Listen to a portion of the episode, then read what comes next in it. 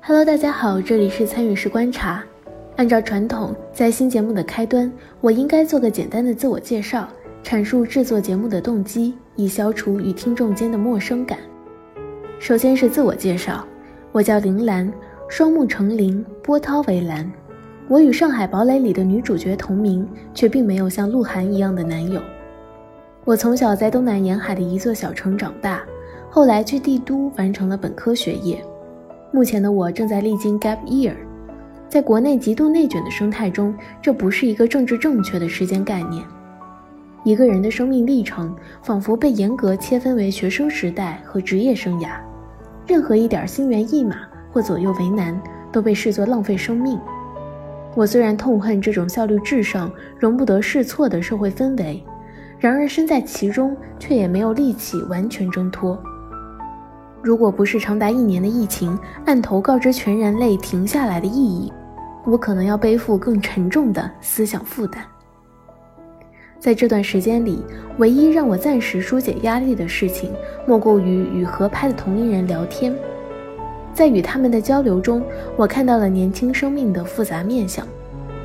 他们有不同的背景和经历。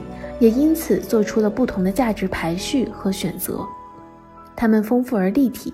最要命的是，我发现和我一样，他们的思想状态激烈、动荡而容易消逝。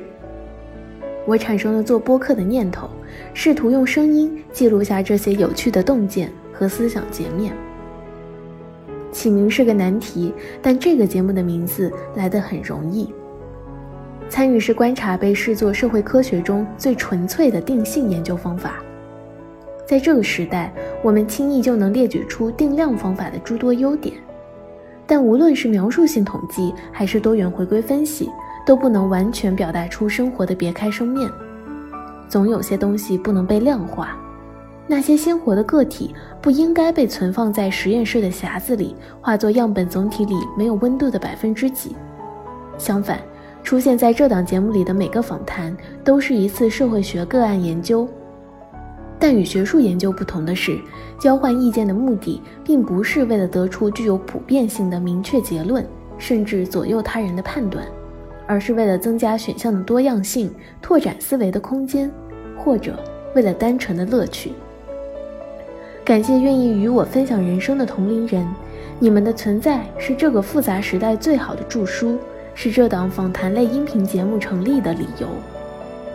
感谢媒介技术的发展，让我的表达欲有了释放空间。如果参与式观察在表达自我的同时能够启发他人，这无疑是它的附加值，更是我的荣幸。感谢每一个正在聆听的你。未来的一段时间，我们将一同观察，一同成长。参与式观察，听同龄人回答，你的答案是什么呢？